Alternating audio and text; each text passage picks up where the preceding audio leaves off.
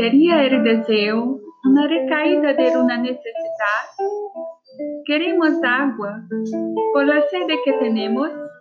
O tal vez deberíamos suponer que el deseo es dañino.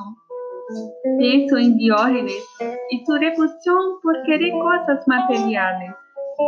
Ninguna satisfacción es más elemental, más vital para el bienestar que el placer que buscamos en las cosas correctas.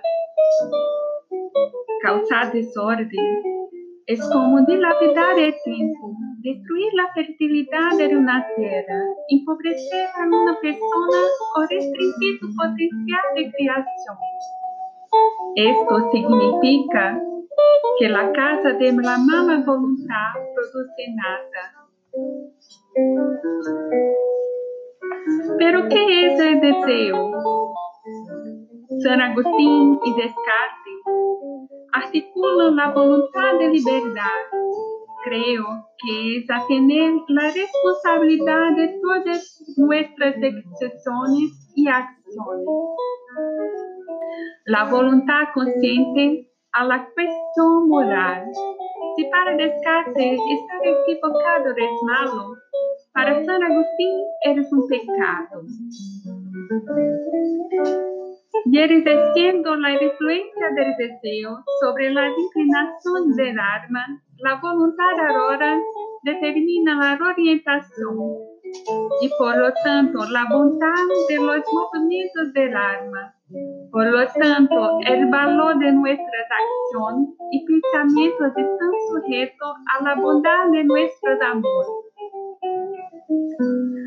¿Por qué, por ejemplo, cuando nos enfrentamos a una visión de mar apacible, surge el deseo de nadar en lugar de la indiferencia?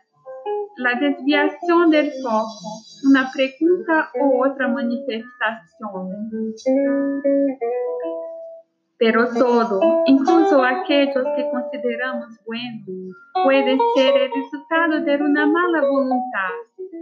Toda pasión, incluso las que vemos como malas, puede ser una respuesta de buena voluntad. El deseo es consecuencia de una necesidad, un desarrollo, un elemento espiritual para el proceso humano. Por otro lado, el deseo puede ser el intento de suplir una falta. A veces, el deseo es falta. A menudo, el deseo es la inflamación del alma, en la que la combinación de varios pensamientos da generado una búsqueda. El deseo a menudo se presenta como denuncia, como posibilidad, como muerte, lo que no impide que sea vida, imposibilidad en otros momentos. Bien, estoy de acuerdo. Imposibilidad es una palabra demasiado fuerte. Por Thais Rocholi. ¿Qué es el deseo?